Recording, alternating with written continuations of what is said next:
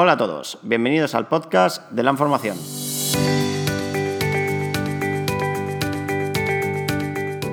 Soy Rafael Leonís y hoy vamos a hablar en este podcast número uno sobre la parte principal de todo opositor, tomar la decisión de empezar a opositar.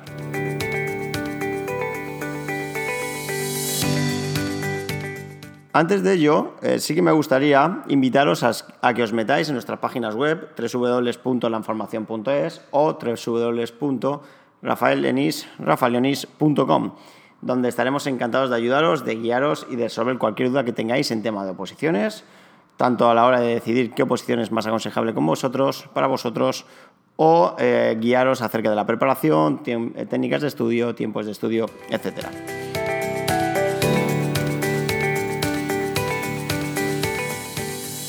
Dicho esto, vamos a empezar hoy con el podcast número uno, que eh, va a marcar el principio de todo opositor.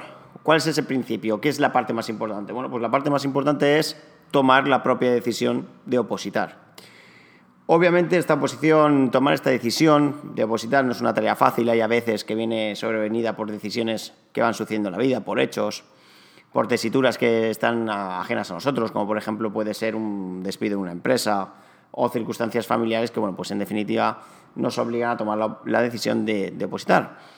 En otras ocasiones la decisión es voluntaria, es decir, es el propio opositor o preopositor, por llamarlo de una manera, quien no ha comenzado todavía a opositar, quien toma la decisión de empezar a, estudiar una oposición. Bien, tomar, una, tomar la decisión de opositar no es una tarea fácil, al igual que, que elegir una, una, oposición que más se adecue a cada opositor. ¿Por qué? Porque existen miles de, variables que debemos tener siempre en cuenta. Es decir, oye, pues eh, tenemos cargas familiares, eh, tenemos hijos a cargo, tenemos trabajo, podemos compaginarlo, puedo decidir qué es un concurso oposición o entre un concurso oposición y una oposición libre. Muchas veces no, estaría fácil tomar esa, decisión. Pero bueno, vamos a ir enfocando este podcast a, pues, a todas aquellas personas que todavía no han opositado y que, bueno, pues que están dudando de si empezar una proposición o no.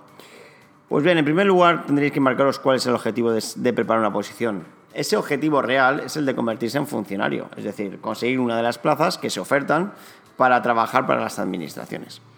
Ser funcionario, ¿qué significa? Ser funcionario significa eh, tener un horario fijo, un horario estable, una vida estable, es decir, bueno, pues depende de la categoría, se podrá cobrar más o menos, es una de las circunstancias que más me preguntan los opositores, oye, pero bueno, en categoría C2, en auxiliares o en categorías C1, Categoría de B2, ¿cuánto se cobra? Bueno, pues sabes, todo eso depende de las categorías, lógicamente. Pero tenemos que pensar un poco más allá de, la cantidad de dinero que vamos a ganar, es decir, en la estabilidad, en la calidad de vida. Seguramente todos los opositores, una media, la media edad de los opositores ronda entre los, los 40 años, pero normalmente solemos tener opositores de 25, 26 hasta 60 años que quieren opositar. La mayoría de ellos buscan sobre todo el hecho de tener una calidad de vida. ¿Qué significa calidad de vida? Calidad de vida significa, pues, por ejemplo, entrar a las 8 de la mañana y, salir a las 3 de la tarde y tener tardes libres. Por ejemplo, oye, voy a tener toda la tarde libre para mí. Es decir, puedo ir al parque con mis hijos, puedo ir al cine, puedo tener una vida, puedo disfrutar de, la pareja, de, disfrutar de la familia, o simplemente quedarme en casa viendo la tele. hay multitud de opciones. Eh, muchas veces esta opción, en muchas ocasiones, no nos la ofrece la, empresa privada. Es decir, oye, pues no, yo es que trabajo desde las 9 de la mañana hasta las 3 y tengo que volver a las 4 pues hasta las 7 o a las 8 de la tarde. Lógicamente está claro que en ese periodo de tiempo pues ya no vamos a tener, eh, no vamos a poder disfrutar del día. Normalmente se hace, se hace, es complejo, ¿no? Bueno, pues Convertirse en, funcionario es tener una estabilidad en cuanto al trabajo. Sabes que, salvo fragante, delito, etcétera, etcétera, unas circunstancias muy concretas, eh, no te van a poder echar de tu puesto de trabajo. Es decir, es un trabajo para toda la vida, hasta que te jubiles. Vas a tener un, horario más o menos estable, depende también, lógicamente, en el ámbito donde vayas a postar, la sanidad, la justicia, magisterios, policías. Es decir, bueno, todo depende un poco de las circunstancias de cada puesto de trabajo pero te ofrece una media de unas 14 pagas al año, eh, vacaciones, días de asuntos propios y sobre todo esa flexibilidad del horario laboral, es decir, tener una, flexibilidad para compaginar el trabajo con la familia, que yo creo que hoy en día ya todos tenemos una edad y valoramos más esa calidad de vida que a lo mejor es el sueldo que luego yo podré hacer unas promociones internas y podré, podré promocionar internamente en, en, mi, en, mi, entidad de trabajo, es decir, ya sea en sanidad, en justicia, como decía anteriormente. Y valoramos mucho más hoy en día el hecho de tener una calidad de vida.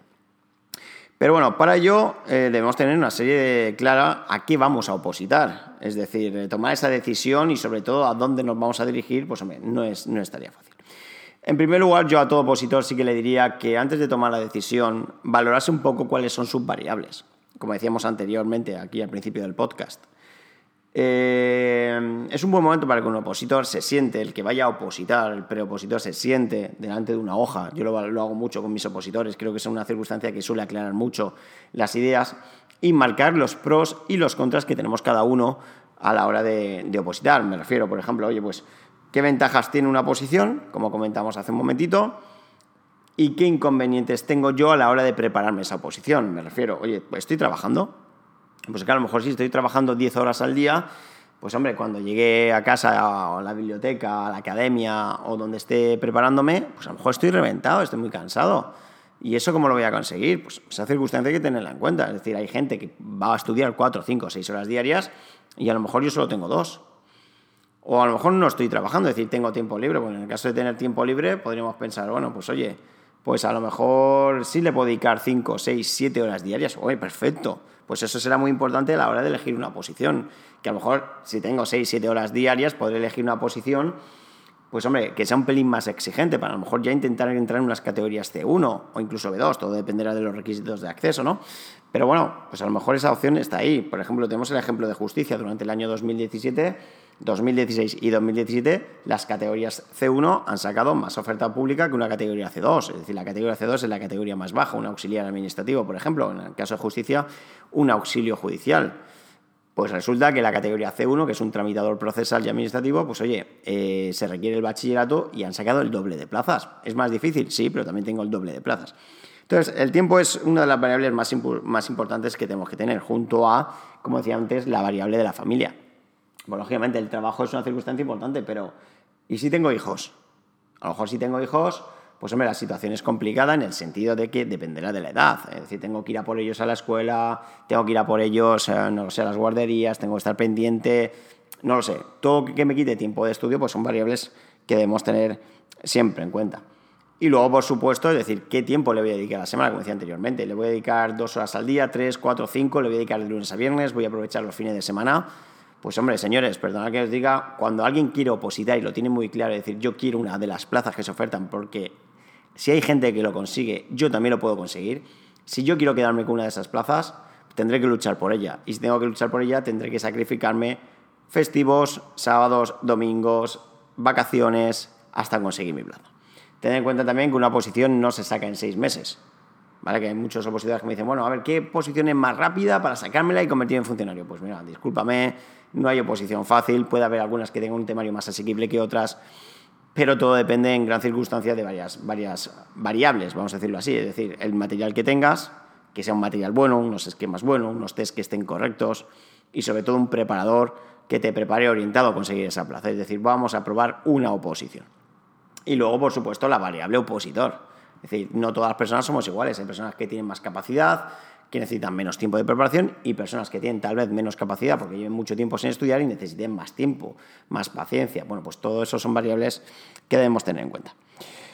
Recuerdo también que, bueno, pues que habrá que respetar una serie de, plazos, es decir, ahí tendremos que estar atentos a las convocatorias, tendremos que estar atentos también a las fechas de examen, para decir, bueno, voy a establecerme un periodo de preparación de un año o año y medio para conseguir una plaza. Incluso a veces pues, pueden ser más años, todo depende. No lo mismo, como decíamos anteriormente, una categoría C2 auxiliar administrativo, tal vez de sanidad, que sí, que es complicada, pero se puede, es mucho más fácil sacarla que tal vez, pues no sé, un técnico en Hacienda, que se requieren ya pues, una preparación muy, muy concreta, muy exhaustiva, mucho más tiempo de estudio, ¿no?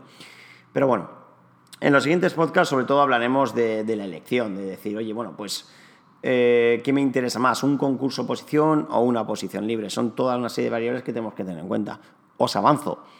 Un concurso oposición es una posición donde no solo se requiere una nota que tú apruebes con buen resultado, un resultado alto, sino además que tengas méritos. Es importante tener méritos. ¿Qué son méritos? Puntos, pues hacer cursos en sitios que estén homologados, eh, tener estudios que estén relacionados con, el tiempo de, a lo que me vaya a dedicar, o, no sé, por ejemplo, los idiomas en aquellas comunidades autónomas que, que lo requieran, por ejemplo, la comunidad valenciana, pues sabemos que el valenciano puntúa, son una serie de circunstancias que tenemos que tener en cuenta. O, por ejemplo, decir, bueno, yo solo quiero depender de mí mismo, de mi tiempo de estudio, mi dedicación y luchar contra mí mismo. Perfecto. Bueno, pues también existen oposiciones para eso, como puede ser, por ejemplo, la Administración General del Estado. Un poquito desconocida realmente, pero porque la gente opta más a justicia, sanidad y tal, pero la Administración General del Estado es una de las oposiciones que ya hablaremos de ella, pues, oye, mm, yo creo que más factibles que otras, ¿no? Es decir, es una posición totalmente libre que la nota, o sea, la nota es la que va a marcar el destino.